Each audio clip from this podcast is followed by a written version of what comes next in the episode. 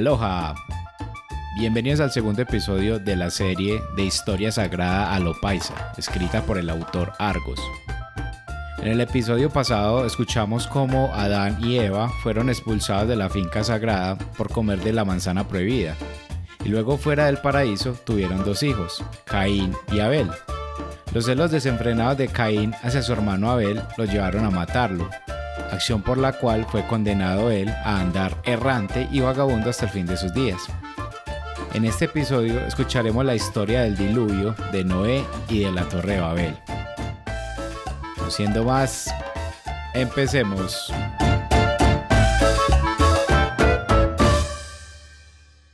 Parte 3. El diluvio. Después que salieron Adán y Eva del paraíso terrenal como pepa de guama, y que pasó lo de Caín y Abel, siguió naciendo gente a lo desgualetado, repartida más o menos por parejo entre machistas y pobres mujeres. Pero no sé por qué todos ellos resultaron con unos instintos horribles. No había de qué hacer un caldo. Todos eran unas porquerías, malas fichas y corrompidos. ¿Cómo sería esto? Que al Señor le pesó amargamente haber creado semejante raza de sinvergüenzas. Y un día que amaneció en el rucio, se paró en un altico y gritó a todo pecho. Voy a acabar con esta tracamanada de zánganos.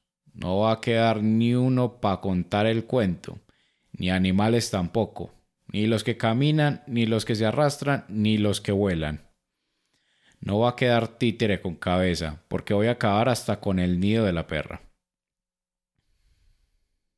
Pero de pronto se puso la mano en el considere y se acordó de un viejito que había, que era muy buena persona y que nunca le había hecho mal a nadie, y lo mandó a llamar y le dijo Ve hombre Noé, sentate ahí y ponele atención a lo que te voy a decir.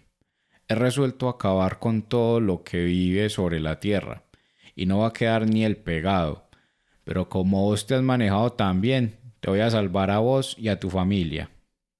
Haceme el favor de ponerte ya mismo a hacer un barco de puro comino, bien grande, por el estilo del crucero del amor y de tres pisos, cosa que quepan adentro toda clase de animales, por parejas, y vos con tu mujer y tus hijos y tus nueras. Tenés que andarle vivo, porque no tenés sino una semana para hacerlo. Y aquí a ocho días voy a soltar nada menos que las cataratas del cielo. ¿Cómo te parece? Van a caer hasta maridos, como dicen las solteronas. Pues esta orden que le da el Señor, y Noé que se agarra con sus tres hijos, que eran Sem, Cam, Jafet, a echarse rucho, hachuela, cepillo y martillo y en tres violines tuvieron listo el barco y le pusieron un nombre muy bacano, el arca de Noé. Y pusieron en fila los animales, de a dos en dos, bien ordenaditos para que no se estrujaran, y los fueron haciendo entrar y acomodándolos en unos salones inmensos que había adentro. Noé con su familia y los poquitos electrodomésticos que tenían se acomodó como pudo en el zarzo, la comida de los animales y las neveras con el bastimiento de la familia Noé las metieron en la bodega de abajo. Y se larga semejante torrencial. Eso parecía la hora llegada. Llueve y llueve sin parar. Agua, Dios, misericordia. Y Noé ahí encartado con ese animalero. Y esa arca flotando serenita por encima de la creciente que se fue formando. Siempre era mucha la rochela y la targania que armaban esos animales, tan apretujados y con ese bochorno tan espantoso que hacía adentro. Y eso que Noé y los hijos se mantenían encima de ellos con palos y zurriagas llamándolos al orden, pero no les valía. Otro detallito, y ese sí más grave, era que Noé les tenía prohibida a los machos que se pusieran a hacer cositas con sus compañeras porque si decían a tener crías, no iban a tener dónde acomodarlas. Sobre esto han inventado muchos cuentos, que no se los voy a repetir a ustedes porque son muy viejos y muy malos y muy groseros. Como ese del miquito que se le montó encima la elefanta y cuando de pronto gruñó, le pregunta a él, lo más conmovido, lelele, hasta el respeto será eso. Otro problema muy grave era la edentina que se sentía dentro.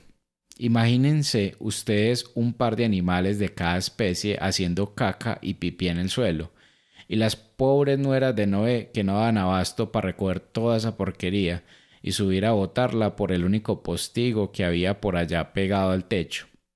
Un desastre, en todo caso. Y la llovedera no paró en cuarenta días y cuarenta noches. Dele que es fiesta, hasta que las aguas se alzaron quince codos sobre los montes más elevados, como dice el libro.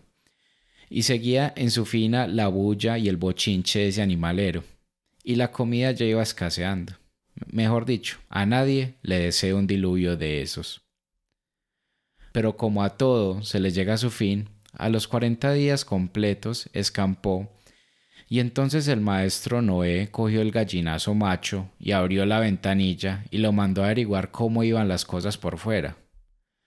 Pero el maldito Gus como que se entretuvo con la primera mortecina que se encontró sobre Aguada y al otro día volvió al arca, pero no quiso entrar y siguió rebuscándose, pero nada que entraba.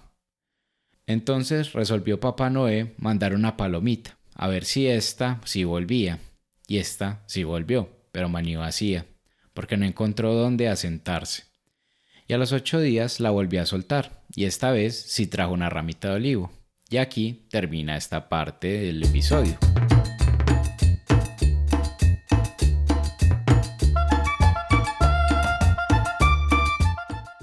Parte 4. Noé.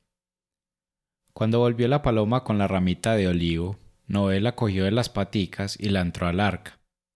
Y por ahí como a los ocho días volvió a abrir el postigo y la soltó, cantándole. Ya verás, paloma, que no hay gavilán que a ti te coma. Y esta vez sí no volvió.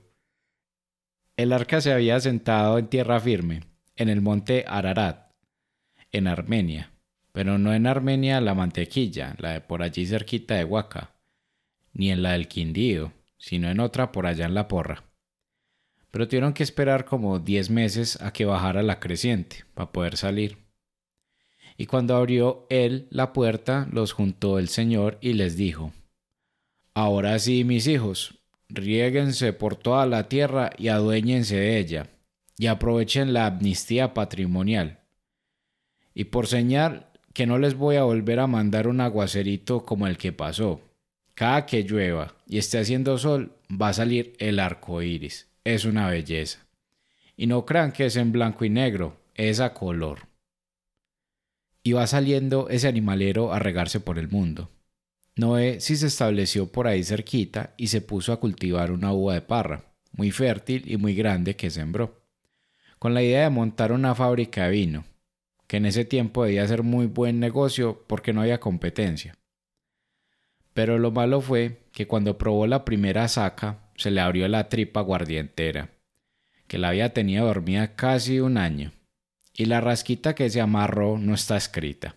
Le dio en pelotadera, y en pura bola lo encontró Cam, tirado en el solar, y ahí mismo se fue a llamar a los otros muchachos a que vinieran a hacerle chacota al viejo pero los otros dos eran buenos muchachos y no quisieron ir a verlo en esa figura, y cogieron la capa del viejo hidalgo y la rompieron para hacer ruanas. Y con una de esas ruanas, andando en reversa para no verlo, llegaron hasta donde el cucho y lo cobijaron. Y cuando él se despertó en esa carajadita de guayao y le contaron lo que había pasado, porque él con esa laguna que le había dado no se acordaba de nada, entonces llamó a los hijos y les dijo, Vos Cam, mala clase, Cam, Cam, camellarás toda la vida para tus hermanos Zen y Jafet, y ellos serán las dos grandes potencias, y vos un infeliz no alineado.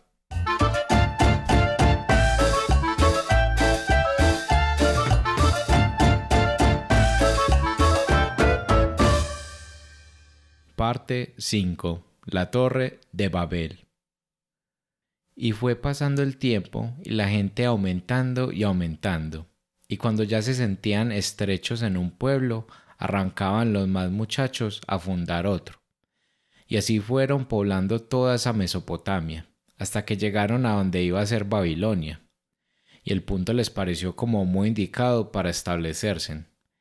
Y eso fue para allá que trazaron calles y lotearon, y empezaron a hacer palacios para mafiosos y apartamentos para vender por UPAC, y hasta casitas sin cuota inicial. ¿Cómo sería la fiebre? Que el cemento se puso por las nubes y tuvieron que usar brea para pegar los adobes. Y llegó un punto en que tuvieron que parar la construcción de casas y más bien resolvieron ponerse entre todos a levantar una torre de material que subiera hasta el cielo para poder colarse en él sin boleta. Y entonces dedicaron todos los tejares a quemar adobe para la tal torre, y eso era ese gentío que parecía un hormiguero y se veía subir para arriba como espuma esa belleza de torre. Y le iban haciendo al mismo tiempo una escalera de caracol por fuera, y por ahí iban subiendo los materiales, porque todavía faltaban más de tres mil años para que inventaran las grúas. Ya iba muy arriba cuando el señor, que hacía días que no se asomaba por la tierra, se le ocurrió ir a echar un vistazo, y lo primero que divisó fue la tal torre, que ya había atravesado una nube, y pensó, eh, pero si serán descarados. ¿Hasta dónde pensarán subir con ese rascacielos? ¿No sabrán que está prohibido los edificios de más de cinco pisos sin ascensor? ¿Estarán creyendo que yo los voy a dejar llegar hasta las puertas de las moradas celestiales? Ahí amanecen. Ellos hasta ahora se han entendido muy bien unos con otros, porque todos tienen el mismo hablado, pero déjese y verá. Yo los pongo a hablar enredado y a que no entiendan el uno lo que dice el otro, para que vean que van a tener que suspender su obra. Y ni siquiera le van a poder cobrar la valorización a los vecinos, porque se van a tener que juntar los del mismo dialecto y largarse para un lado, y los del otro dialecto para otro lado, y así hasta que se pierdan todos y dejen esa idea de estar haciendo torres para ir a buscar al cielo lo que no se les ha perdido.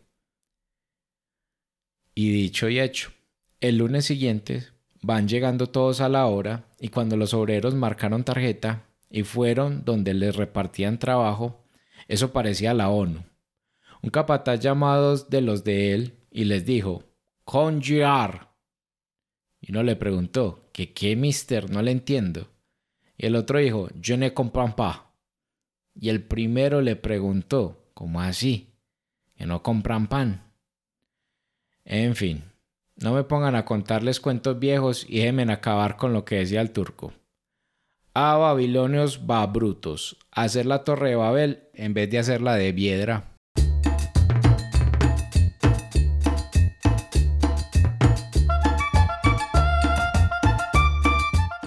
Bueno, así concluye nuestra lectura de esta semana y los espero la próxima semana, el jueves, con un nuevo episodio de la lectura de Alejo. Hasta la próxima.